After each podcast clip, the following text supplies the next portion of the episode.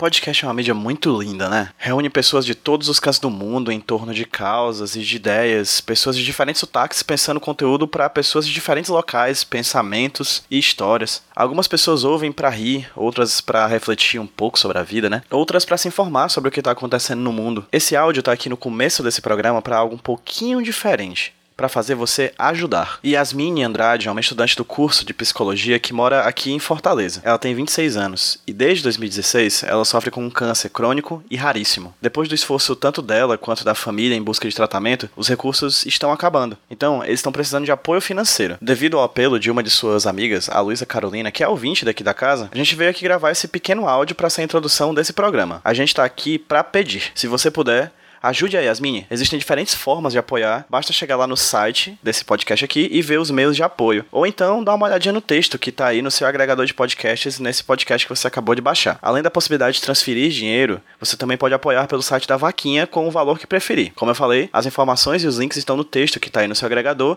e também lá no site do podcast. Mas caso você queira ir diretamente aí no seu buscador de internet, vai lá no site do vaquinha.com.br, vaquinha com K, tá? Vaquinha com K, vaquinha.com.br e procure por Cura da Yasmine. Yasmine se escreve I-A-S-M-Y-N-E.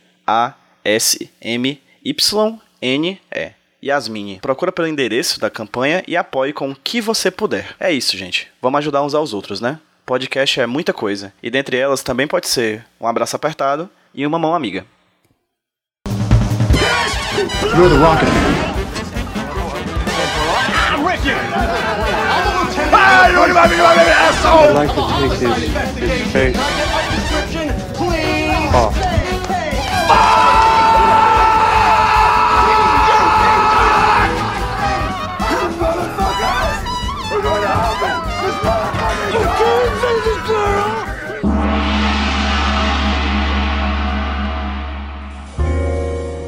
Trinta e um de outubro de 2019, Cloud Disney estava procurando um podcast e ele reparou algo muito estranho. Eu estava procurando um podcast em meu feed, quando de repente me deparei com um podcast sobre o Nicolas. Oh meu Deus, eu nunca fiquei tão feliz na vida. Eu estava muito excitada para escutá-lo.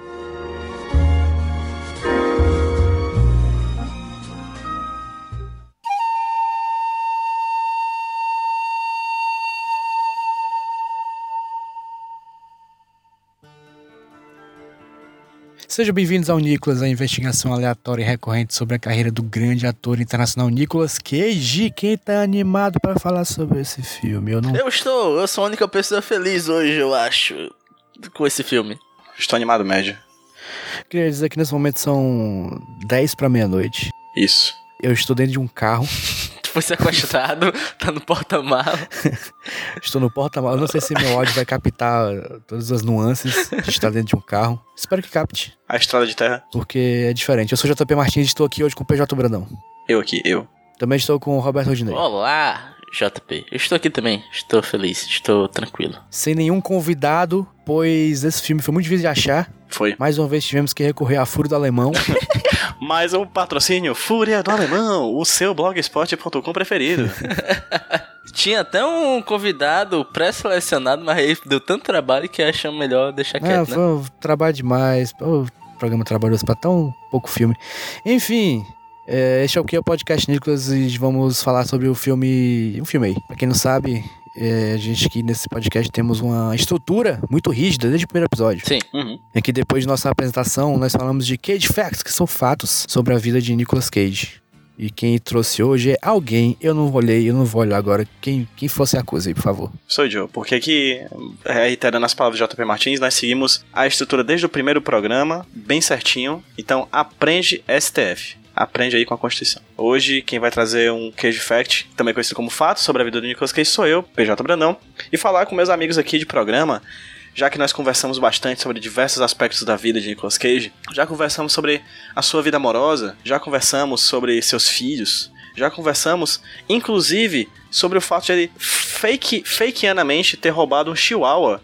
Mas a gente nunca conversou, né, gente, sobre os pets de Nicolas Cage, não é isso? Porque Nicolas Cage é pai de pet. Pai de pet. Vocês sabiam disso? Sei. Não, senhor. Dessa eu sabia. Pois é. O Nicolas Cage, no tempos áureos de sua fortuna, que aparentemente foi embora há muito tempo atrás, ele criou uma, criou uma menagerie. Você sabe o que é uma menagerie? Não tem nada a ver com homenagem, tá? Só pra constar, não tem nada a ver com sexo com mais de uma pessoa. Não, agora que tu falou isso, eu não tenho mais nenhuma ideia. Pois é, o Nicolas Cage criou uma menagerie, que nada mais é do que o termo em francês para zoológico particular, e dentro desse zoológico particular colocou dentro deles animais um pouquinho diferentes do que a gente costuma ver. Lá, nesse zoológico, caso você um dia vá visitá-lo, você vai encontrar um, um tubarão. Ele tem um tubarão dentro de casa. Ele também tem um crocodilo. Ele tem um crocodilo? Tem, tem um crocodilo. Poxa, ele é muito vilão do 007. Pra se tornar vilão 07, falta três elementos, Rudney. Porque ele também tem um polvo. e pra finalizar, os outros dois elementos pra se tornar um vilão 007, ele também tem duas cobras gigantes albinas. Não, não, é 007. E é isto. Ele gastou mais ou menos 14 milhões pra montar essa, essa coleção muito interessante. Uma coleção que, inclusive, pode ser vista, talvez, no seu futuro filme Primal. que, que, que é um filme que em breve a gente deve assistir por aqui também, que trata dessa questão de caçador devo. De animais aqui. A Jéssica Reinaldo, inclusive, já ficou extremamente feliz por, por a existência desse filme. Então é isso, Nicolas Cage tem uma menagerie, um zoológico particular com diversos animais, diversos pets. Então eu fico pensando qual desses animais comeu aquele gato. Lembra daquele gato que ele comeu usando drogas? Que ele, que ele, que Não, usou ei, drogas junto com calma aí, gato? meu irmão. Tá descambando pra zoofilia já esse papo. Bora parar. É, já é, é verdade. Vou parar, né? Você lembra daquele gato que, que ele usou drogas juntos? Pois é, eu quero saber qual desses animais do Nicolas Cage comeu aquele gato, porque Será que ele chapa com os, com os outros animais? Ok. Será que ele, ele usa drogas e vai diretamente pro seu homenagem ficar conversando com as suas duas cobras albinas? Pensando que é uma só? O pior é que eu acho que sim. Salvo engano, eu já vi uma entrevista do Nicolas Cage dizendo que ele gostava de pegar um vinho, se sentar e ficar admirando as cobras que ele tinha na casa dele. Ou seja, vilão do 007.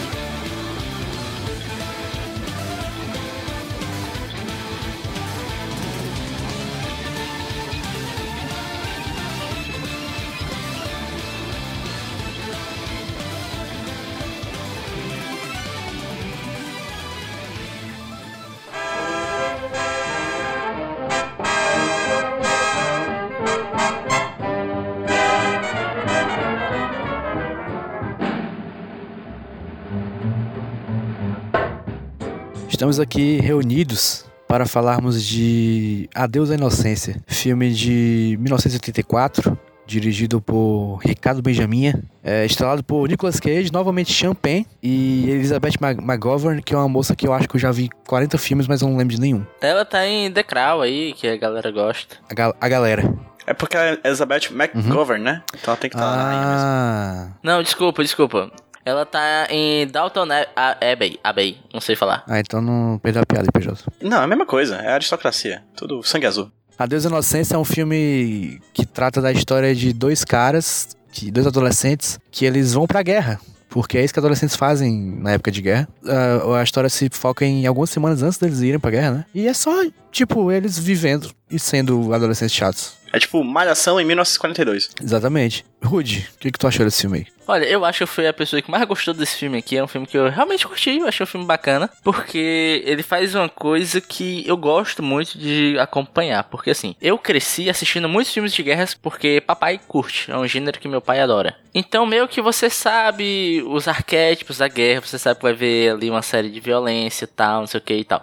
Mas eu adoro hoje em dia ver filmes de guerra que não falam sobre a guerra, entendeu? Que abordam outras questões além do combate em si. Esse filme, e pra mim ele é isso, sabe? É você vendo é, a vida dessas pessoas antes deles entrarem nesse moedor humano que é a guerra. E eu acho o nome do filme, inclusive em português, muito bem acertado, que é Adeus à Inocência. Até pelo jeito que ele acaba, né? Que ele é um filme até com a nota mais pra cima, ele é um filme bem animadinho, sabe? Ele é um filme feliz até. Só que o final do filme te dá uma sensação meio estranha de tipo, esses caras, do jeito que eles estão ali, deslumbrados com a vida, vão em seguida dar de cara com a maior atrocidade que o ser humano pode construir, sabe? Que eles vão apenas se transformar em dois números e ser moído por uma, pela guerra, sabe? Muito bem, Rodney. Você interpretou o filme de uma maneira muito bonita, a qual eu não consegui interpretar porque é um filme apenas muito chato. Apesar de todas as palavras bonitas que você falou. Porque não acontece nada, cara. O que acontece é só desinteressante. Eu entendo muito bem o que tu tá falando aí, tipo, ah, guerra, Uhum. falando da guerra, só que você tá na guerra. Tá, tudo bem, só que às vezes a história não é legal. Simplesmente. PJ, o que, que tu achou? Eu não achei um filme ruim, de, nem de longe, assim. Realmente achei um filme muito bonitinho, tem coisas muito boas. Acho que é uma coisa que eu, uma tecla que eu percebi que eu bato muito nos Nicholas, né? Que é a fotografia. Novamente, acho a fotografia muito bonita, acho a direção dos atores muito bonita. Eu acho que os atores estão muito bem, mas é, realmente eu acho só que é um filme onde tá, as coisas estão muito bem para narrar pouca coisa. Eu concordo com o Jota nesse motivo, assim. E também gosto da visão do Rude sobre um filme que trata de guerra sem necessariamente tratar de guerra diretamente. Né? É um filme que ele tem muitas sutilezas, assim.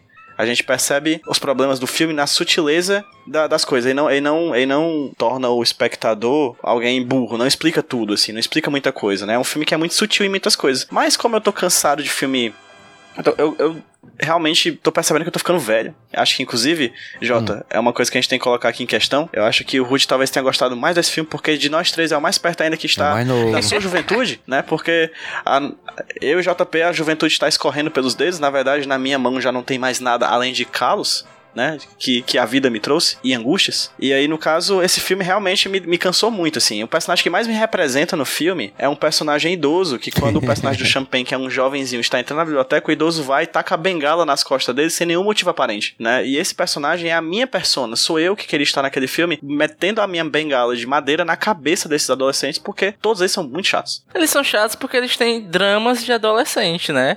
É todo lance de, ai meu Deus, a menina que eu gosto, como eu vou chegar nela todo aquele drama, sabe? Que é bem de gente. Chofem, ele é tratado de uma forma meio jocosa, meio. inocente mesmo, é a palavra é inocência. Todo o romance do filme, todo a visão dos personagens sobre o mundo é de uma inocência, sabe? De uma criancice, que eu acho que é muito palpável até, entende? E é uma inocência muito americana, né? Acho que essa é uma coisa bacana pra americana, dizer. Americana mais assim. ou menos, sabia, PJ? Porque tem uma coisa nesse filme que eu assistindo ele me remeteu muito à convivência de pessoas que eu tenho aqui onde eu vivo, né? Eu moro na Pacatu Pacatuba, prazer, Pacatuba, para o mundo podcastal.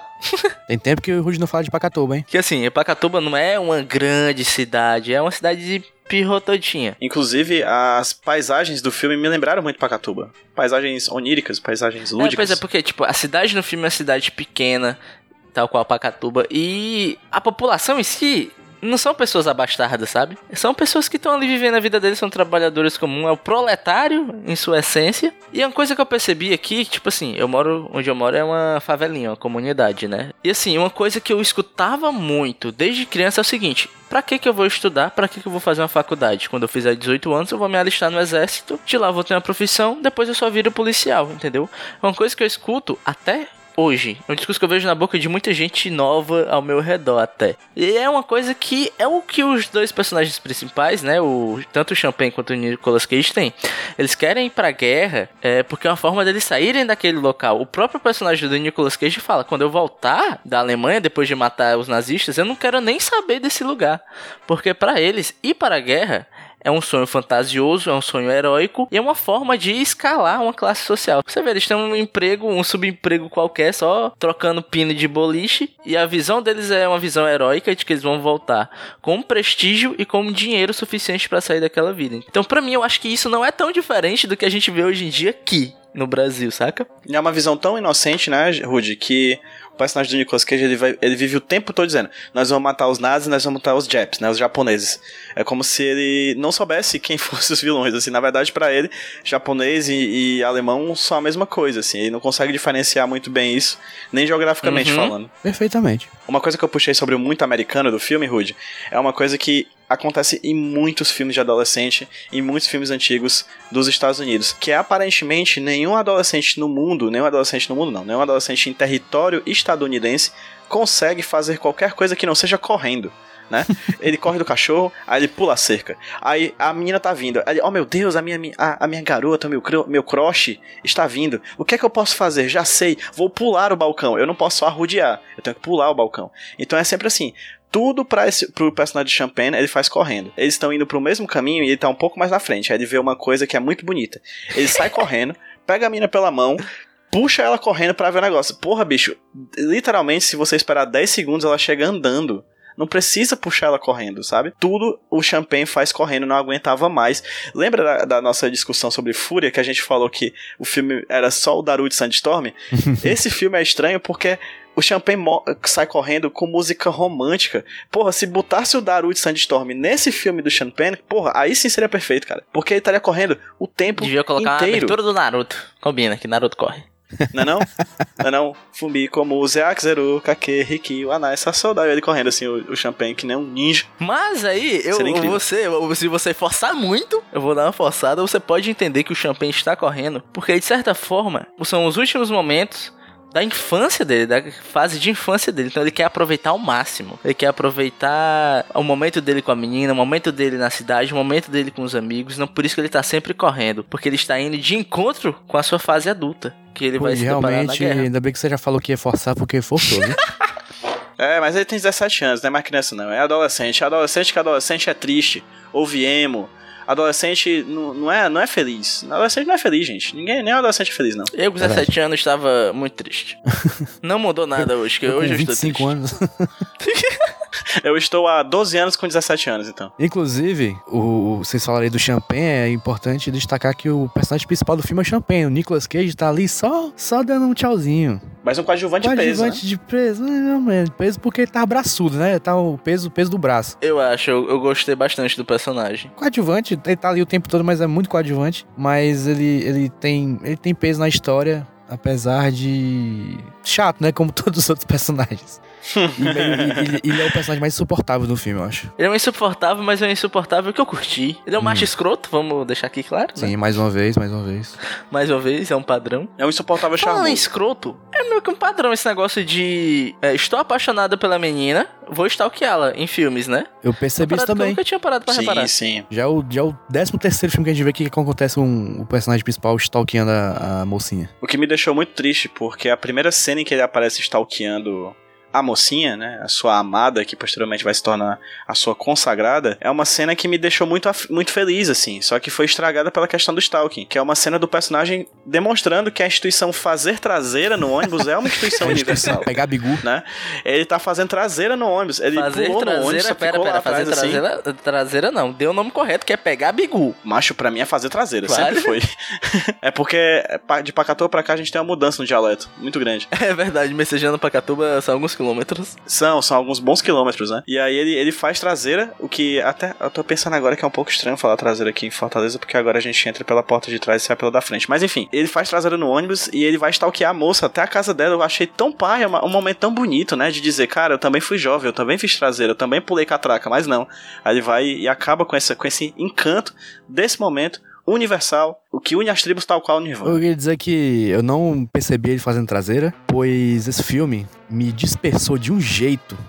Eu acho que eu não peguei metade do começo do filme. Eu não sei o que, isso que passava ali no, no teatral. Assim, desculpa, parece que eu tô com muita má vontade, né? Não, eu só achei o filme muito chato mesmo. É, eu tive dificuldade também, Jota. Vou te negar, não, cara. Eu comecei a assistir. A gente tá gravando hoje, terminei de assistir hoje, né? Mas eu comecei a assistir ontem. E nossa, eu pausava pra ficar vendo Twitter, assim, porque tudo me parecia um pouco mais interessante, sabe? Só tem, pra mim, uma cena interessante, que é a cena da sinuca. Melhor Isso, cena do é filme. massa. de longe, de longe. Essa cena é foda, é foda. Mais uma vez, um, um padrão Nicolas Cageano, né? Primeiro, que tem a repetição da parceria Nicolas Cage Champagne. E também Isso. a cena da sinuca, porque também teve lá em, em Encontro Mortal. Aquela cena perfeita com o Charlie Sheen. aquele jogo bizarro. Coisa feia da porra aquilo ali, viu, mas... Temos aqui um jogo mais simples de entender, mas uma cena muito boa, que é uma sinuca seguida de briga. Quem, quem, quem nunca, né, gente? Sinuca de briga. Bora Sinuca fazer de uma briga. de sinuca. Tá aí um anime que eu assistiria, um anime de sinuca. Caralho! Porra, eu assistiria foda, viu? E o pior é que viralizou aquele vídeo do, como é que é? Chiquinho humilhando não sei quem na sinuca, vocês viram? Não. Não, macho, eu não vi esse vídeo, não. Chegou Desculpa. no meu algoritmo esse vídeo. Caralho, Rude. Caralho. A- a- o Google na Pacatuba é, é diferente, é mas uma mas tem, diferenciada, um, né? tem uns nomes da sinuca muito famosos. É tipo Baianinho de não sei aonde, coisa assim, que, que sempre aparece nos vídeos. Viu? É esse aí que eu tô falando, vai ficar linkado aí. Sim, e o casal? Vocês já acharam que o casal tem química, o casal Tem principal? química, pô, tem química. O casal é bom, bom casal. Eu também gostei, assim. Apesar de eu não gostar do muito, assim, do personagem do Champagne, assim. Não sei, eu, eu achei ele muito irritante. Ele é Nossa, muito que menino bocó, né? da Um bobão. Ele é um bocozão, um bocozão. Ele é muito boboca, é. E é foda, porque aquele boboca talentoso, né? O cara manja pra caralho do piano, assim. O cara toca divinamente bem. Mas enfim, em todo o resto das coisas ele é só um panacazão, assim, um É um boboca. personagem muito parecido com o personagem dele em Picadilha de Turantis, só que com menos maconha e surf. e mais formação conservadora e católica. Gente, qual é a da galera de marcar encontro em pista de patins, bicho? Era moda, né, cara? Era moda. Macho, macho, eu tô apaixonado pela mina. Sabe como é que eu vou conquistar ela? Já sei, tacando o cu no chão e quebrando meu cóccix, assim. A melhor maneira de você conquistar a amada é você tacando o rabo no chão, assim. Porque só isso explica, velho. Não faz o menor sentido, cara. Vai, sabe o que é que faz? Pega esse dinheiro que você vai gastar com os patins alugados, vai pra, uma, pra, um, pra, uma, pra um café e vai comer um, um misto Um quente. café, meu irmão. O cara morava, sei lá, bicho, no interior do interior. Vai ter café, PJ? Você tá muito centralista. Mas tem patins, É, ora ok, você porra. Vai ter patins, ora Patinho porra. não vai ter café, tem boliche, porra. não vai ter café. É, porra. Vai ter, vai, tem, tem patins elétricos, vocês não viram não aquela partezinha lá do patins elétrico? Da, da bicicletinha da Unimed? Vai dizer que não tem? Café? Ora, porra. Trenzinho da alegria, com a Peppa Pig dançando? Ora. Alguma observação, tipo, sobre questões técnicas, roteiro, etc, tals? Eu tenho, mas se o Rudy tiver falar, quiser Não, falar. começa a falar aí. Olha, eu particularmente gosto muito do trabalho de som ambiente Nossa. do filme, a captação de som direto, né? Tem umas partes lá que, por exemplo, eles estão numa enseada ou eles estão conversando e a chuva vai vir. Eu acho muito bonito assim. Você tá ouvindo eles falando e você ouve ao longe um trovão chegando, você ouve o barulho das ondas assim. O trabalho de som ambiente é muito bom no filme, sabe? Ele te ambienta bem nesse ambiente interiorano assim. Você parece que realmente tá dentro da cena junto com eles. E já falei também que eu gosto muito do, da fotografia do Jota, filme. você Eu acho a fotografia é bonita. a pessoa que no Oscar explica a diferença entre edição de som e mixagem de som? Não, porque eu também não sei. Eu acho que tecnicamente ele é um filme competente, sabe? Eu acho que ele não faz nada fora da caixa, Demais. sa- entendeu? Não tem nada que salte aos olhos. Mas tem uma- alguns pequenos detalhes que não o PJ já falou, mas eu queria destacar também a trilha sonora. Que eu gosto muito dessa trilha. Eu acho que ela é uma trilha minimalista em alguns momentos. Que ela acompanha bem é, todo o clima do filme, entende? É um filme muito climático. Ele te sabe te ambientar tanto com a construção sonora quanto até com o o próprio a construção de cenário. Que tem poucos cenários, né? É, Você sente que a cidade é pequenininha, mas parece que cada cenário realmente é habitado, realmente tem pessoas vivendo ali. Até no cemitério, que o pai do, do personagem protagonista, ele cuida de um cemitério, né? Acho engraçado que o tanto que ele tenta esconder é, algumas coisas sobre a família dele, sabe? Ele não quer falar que o pai dele trabalha no cemitério, ele fala que o pai dele vai pescar. O fato dele trazer as, as rosas para as meninas e as rosas serem do cemitério, ele tem que mentir, ele tem uma certa vergonha do pai, assim. E o pai também é engraçado, porque tem hora que ele parece ser um pai presente, mas não sabe se comunicar com o filho. É tanto que ele confunde o nome do filho com o nome do cachorro, sabe? É normal, né? Quem nunca, gente? Mas é, então acho que é isso. Eu acho que ele é um filme que ele sabe criar muito bem um ambiente de acolhimento para os personagens que ele parece palpável. Pra mim essa é a maior virtude do filme. Eu achei muito novelão a produção dele. Hum, aparentemente vocês não acharam, mas eu achei muito, muito básica, eu acho. Ele é tão conservador quanto os pais dos, das, das meninas, assim, eu acho, sabe? Apesar de ter ali uns peitinhos, ter uma ceninha mas de, aí de, anos se- 80 era de obrigatório por contrato ter pelo menos um par de peitos. Exato, exato, sim. Era obrigatório ter na década de 80 filmes com peitinhos de atrizes que interpretam meninas menores de idade, né? É uma lei que tinha, né? Do e essa Congresso. cena do peitinho foi uma cena de coragem, porque esse filme foi gravado no inverno. Então aquele lago, ele tava gelado para um cacete e eles colocaram os dois atores. Não, deu pra ver quando ela entrou ali no lago que, que ela tava com frio de real, assim. Verdade. E uma cena até ok, vai. É, meio Lago Azul. Que Lago Azul, esse sim não é um filme conservador, hein? Esse aí é putaria. Soft porn. Cage Moments. Existem Cage Moments assim. Percebam que mal falamos de Nicolas Cage aqui. Porque ele aparece muito pouco, realmente. Mas existem Cage Moments. O, que, o maior Cage Moment Existe. desse filme é o Nicolas Cage limpando o chão e dançando, tal qual Elvis, e cantando. E ele dança como Isso. eu dançaria Elvis. Ou seja, é muito ruim. Um por ser detalhe muito que ruim, é muito bom. esse filme é pré-Elvis, né? Filme não, a história do filme é 42 e Elvis é dos anos 50. Ah, peraí, ele tava cantando Elvis? Agora eu não lembro. Não, ele não tava cantando Elvis, não. É antes Elvis. Ah, desculpa. É pré-Elvis. É pré-Elvis. pré-Elvis. Isso, inclusive, Rude, é um dos apontamentos que eu fiz aqui da questão da fotografia do filme. Eu gosto muito do movimento de câmera, que chega por trás do Nicolas Cage, vê ele dançando, dá um giro. Ele é uma câmera que utiliza muito bem o espaço da pista de boliche, assim. É uma câmera que dá um giro, retorna, enfim. Acho muito bonita aquela cena, de verdade. Muito bem dirigida. E tu, PJ? Particularmente gostei muito da cena em que eles Uhum, estão bêbados. também. Porque eu acho essa cena aqui a maior condensação de, que, de cage moments no filme, porque toda fala dele é um bom cage moment. Tipo, o Champagne fala, você não veria um pussy, né? Tipo, você não veria um, um, um viado nem mesmo que você quisesse. Aí, me? Faz tipo um, um, um, meio que um lixo, assim. e eu, particularmente, a, a, a cage moment que eu mais gosto é o que ele tá lá, quer tatuar uma águia de- do, do brasão do- dos Estados Unidos, uma águia americana no seu peito, chega no tatuador, diz que tem, tipo, dois dólares e o tatuador diz que não vai tatuar nele. Aí ele fala, eu quero que você tatue right here. Mas, irmão, ele dá uma mãozada no próprio peito que chega de escola o catarro, assim. Pense numa lapada. Macho, ecoa. Eu, eu, eu, eu senti a dor da porrada que ele bate no próprio peito, entendeu? E aquilo ali deve ter ficado os cinco dedos assim durante três dias, assim. E é a cena que eu mais me identifiquei com ele, porque é, eu vou fazer uma tatuagem, eu meto a mão no bolso e tenho do real. a pessoa não tatua nem um bonequinho palito no meu peito. A pessoa não tatua nem um sinalzinho da Marilyn Monroe Nessa, na, nessa na cena também tem. Quando ele entra na, na loja de tatuagem, ele fala assim! Achei excelente. Pra mim, o Cage Moment o melhor é na cena da sinuca que ele tá, ele tá, tipo, provocando todo mundo. Sei lá, ele tá, interpre- ele tá interpretando outra pessoa durante aquela cena e é muito bom, cara. É muito, muito engraçado ver, ver ele, ele tentando provocar todo mundo e, e enganar a galera e, e depois ele só foge. É muito massa aquela cena. Acho que estamos todos de acordo que aquela cena é a que nós todos mais gostamos, né? Ah, a gente também não comentou a questão do aborto que é tocada no filme, né? Uhum, sim. Que é uma das coisas sutis que eu achei. O filme no final ele meio que foca nisso, e eu acho que o Adeus à Inocência do título em português se trata meio que disso, assim, não é nem tanto da guerra, mas a inocência dessas questões envolvendo o aborto, né? É, e eu gosto muito como o filme É o conjunto, não é do aborto, é o conjunto de tudo.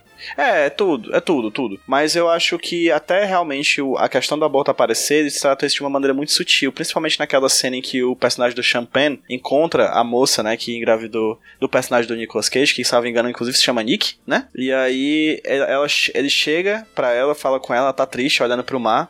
Aí depois, na outra cena, ele já tá conversando com o Nicolas Cage. O Nicolas Cage tá aquele ar de garanhão, assim.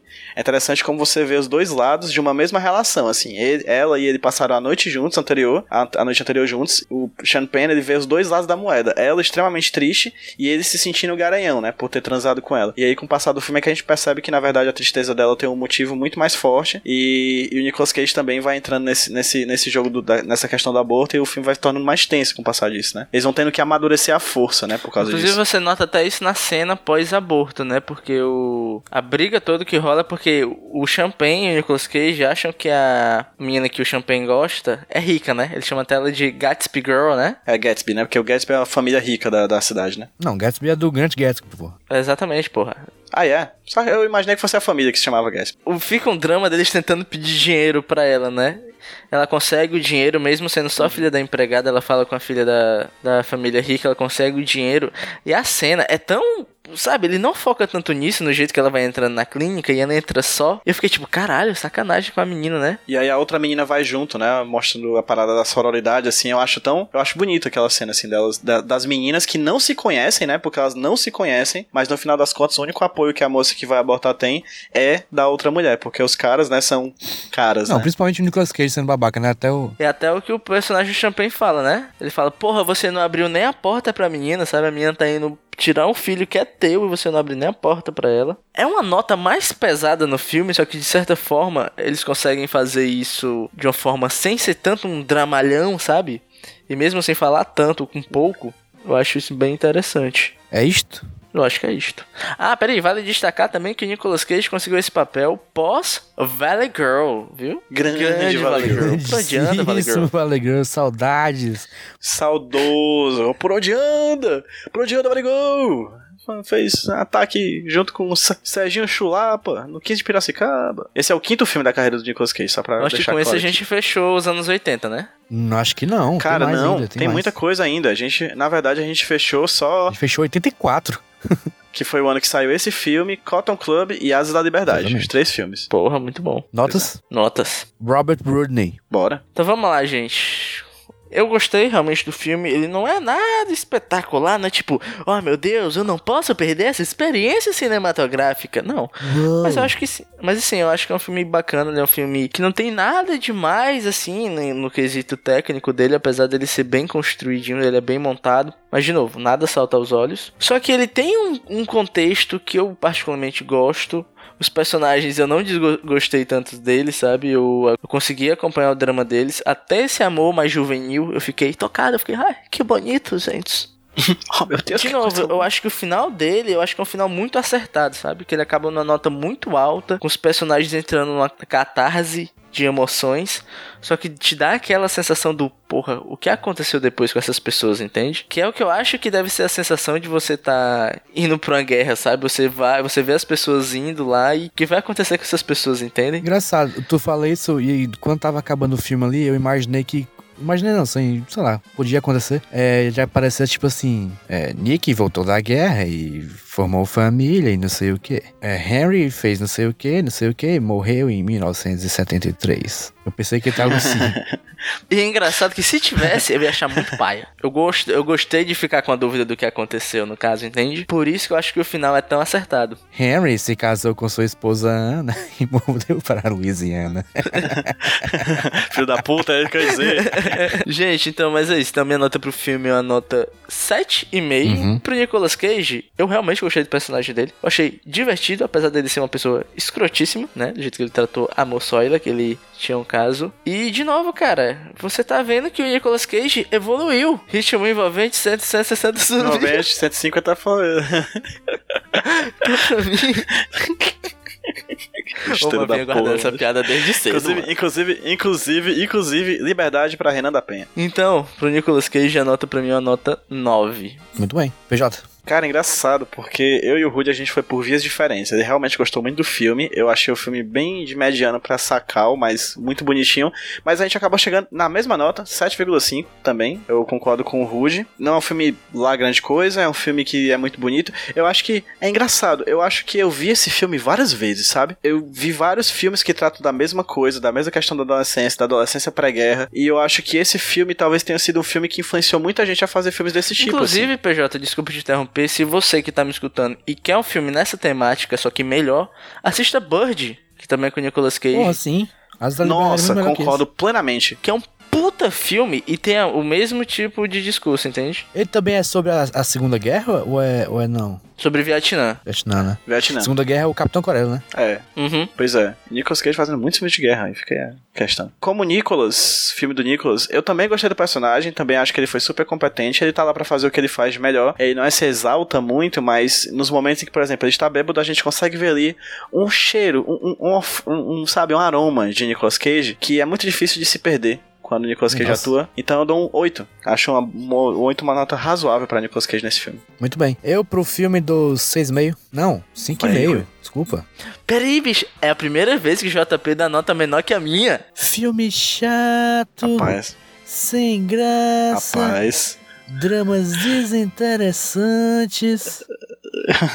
né? Porque era pra ter bala, era pra eu ter queria bomba. bala, eu queria, eu queria que. Eu queria que. Queria que o Nicolas Cage tivesse passado DST pra cidade toda.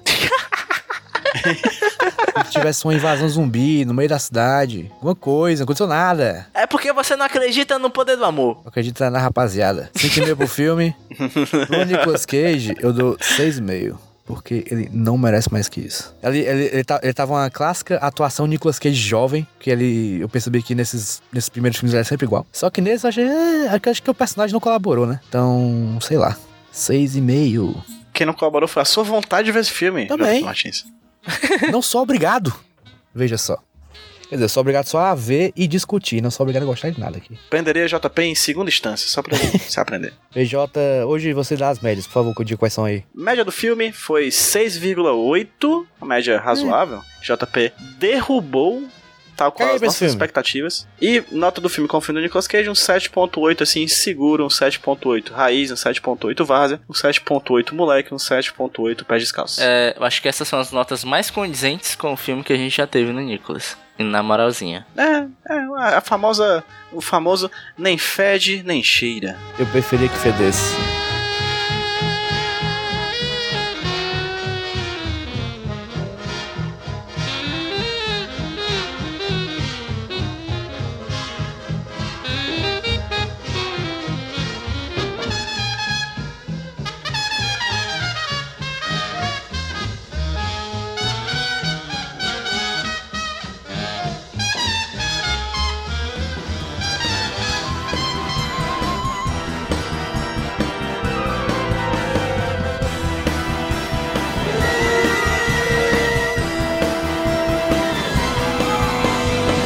Agora o bloco que todos esperamos, porque é o bloco que menos tem a ver com o Nicolas Cage nessa, nesse programa, que é o bloco Porque Tem Queijo no Meio, que é um bloco onde apresentamos algo só porque tem queijo no meio. E quem tu vai trazer hoje é Rudney. Então, gente, eu vou trazer uma coisa aqui, relembrando episódios passados. Relembrando o quê? Episódios passados. Um vampiro diferente. Um beijo do vampiro em inglês. estranho vampiro, Vampire macho. Kiss. Acho que tu errou todas as informações que tu passou agora.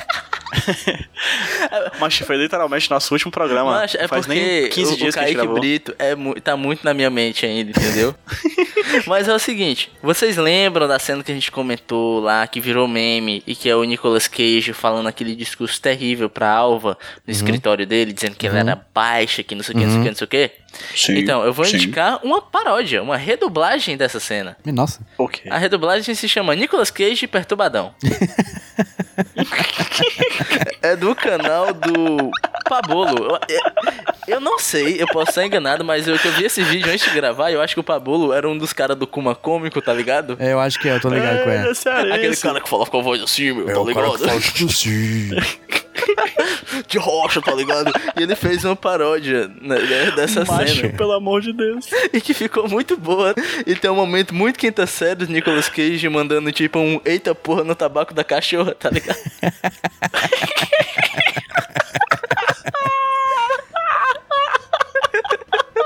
Ei, será que os ouvintes fora de Fortaleza, Ceará, sabem o que é essa música? Eita porra, no tabaco da cachorra, taca sal, taca pimenta, tabaco da jumenta. Não, termina, fala toda ela aí, vai. Não, eu só sei taca sal, taca pimenta, tabaco da jumenta, taca sal, taca farinha, tabaco da galinha. Macho, pelo amor de Deus, eu não conheço isso não, Tu não macho. Não conhece? cheguei mensagendo não. esse Eita cara... porra, Não, não tabaco cheguei da mencionando. Macho, É um de poema Deus. do cancioneiro cearense, velho. Foi o Patativa da Saré de que, que, que Ah, compôs isso. ah, As canções de escárnio não chegaram aqui não, pelos trovadores, cara. Não ultrapassaram a barreira ali do, do, do condado. Essa é a sabe? música Ficaram tocada ali, pelos é, bardos cearenses. com, seu bando, com seus bandolins em praça pública. Logo, logo após interpretarem o Rei Lear de Shakespeare.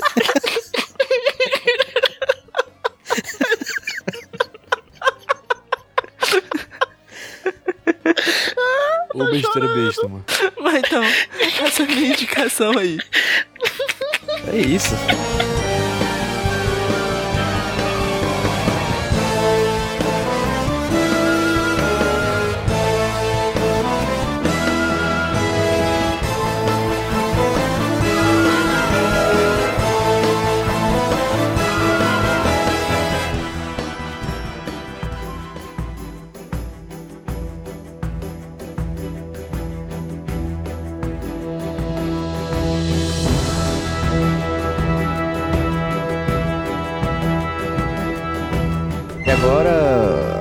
Parte que é mais esperada ainda do que o Porquê Tem Queijo no Meio, que é o sorteio. Mas esse sorteio tem os jabazinhos. Jabazinhos esses que são o quê? Siga a gente nas nossas redes sociais, arroba podcast Nicolas no Twitter, principalmente. E também no Instagram, que às vezes a gente posta coisa. É... Siga Jumbo Paulo no Twitter. Eu falo besteira, do RT muita besteira. PJ, fala alguma coisa. Me segue lá no Twitter, arroba PedroPJBrandão. Mas se for pra escolher, escolha arroba podcast Nicholas. A gente precisa de você por lá. É isto. Rude. Me segue no Twitter, arroba Rudilone. Eu estou lá falando besteira de vez em quando, expondo minha vida pessoal. É. Ah, e outra coisa, escuta os podcasts aqui da RIPA, não sei se você sabe, mas o Nicolas, é, ele faz parte da RIPA. Rei Giradex de podcasts associados. Tem vários programas bacanas. Escuta aí a galera. Mas principalmente, escuta a gente. Tá? Acesse iradex.net e navegue. É um mundo de emoções. Um mar de conteúdo pra você nadar a peito aberto. Gente, eu tô interrompendo aqui esse jabá com barulhos de natureza e talvez trânsito e talvez gente tossindo. É porque eu esqueci de falar uma coisa na gravação e eu tô falando agora no trabalho. É, tá rolando a Pod Pesquisa 2019, que é uma pesquisa que rola de vez em quando, acho que provavelmente anualmente agora, sobre os ouvintes de podcast. Então, se você está ouvindo esse podcast aqui, você provavelmente é um ouvinte de podcast, nem que seja só o nosso. É importante que você responda essa pesquisa, porque os dados dessa pesquisa vão ser repassados para os podcasts que são citados na- na- na- pelos ouvintes. Então, se você responder, por favor, cita a gente. É, cita também os outros podcasts cearenses pra mostrar que tem podcast nessa merda e acabar com o Sudeste podcastalmente. É, é isso. O link é bit.ly barra podpesquisa 2019. POD pesquisa 2019. bit.ly barra podpesquisa 2019. Hum, acho que é só isso. De volta aí à gravação dentro do carro. PJ, Eu eu sei que tu gosta de fazer uma coisa nesse bloco. Sexo. praticar atos ilícitos. E também de sortear o filme, né, PJ? É isso que eu tô falando, cara. Acompanha aqui, por favor, o raciocínio. Perdoe, cara, foi mal. Desculpa, eu tô cansado. Sorteia o filme aí, ô filho da puta. Vamos lá, Ctrl R. O filme que saiu foi. Oh, meu Deus. Meu Deus. Hum, Filme 92. que é? O último da lista, A Score to Settle. Qual é esse? é, realiza o papel de Frank por um filme dirigido com o melhor nome de diretor até agora, que é o Sean Ku. Shonku? Scott Settle é aquele, é aquele de, de sobrenatural? Ou não? Não, esse é um que ele volta da cadeia pra matar pessoas. Então é isso. Próximo episódio vamos falar do último filme lançado por Nicolas Cage atualmente, chamado A Score to Settle. Sério, sério. Um escorte para Cheryl. dirigido por Sean Ku. Eu aposto que Miguel Legalzão está rindo muito escutando esse nome. Um abraço, Miguel. Aquele abraço. No episódio do filme a gente vai prometer não fazer piadas sobre o nome do rapaz, porque ele é asiático, é um nome asiático, isso é um nome normal, cara. Não é pra ficar ofendendo. Caralho. o nome. É, chama xenofobia. xenofobia. Xenofobia. Pois é, tchau. Beijo. Tchau. Tchau, gente.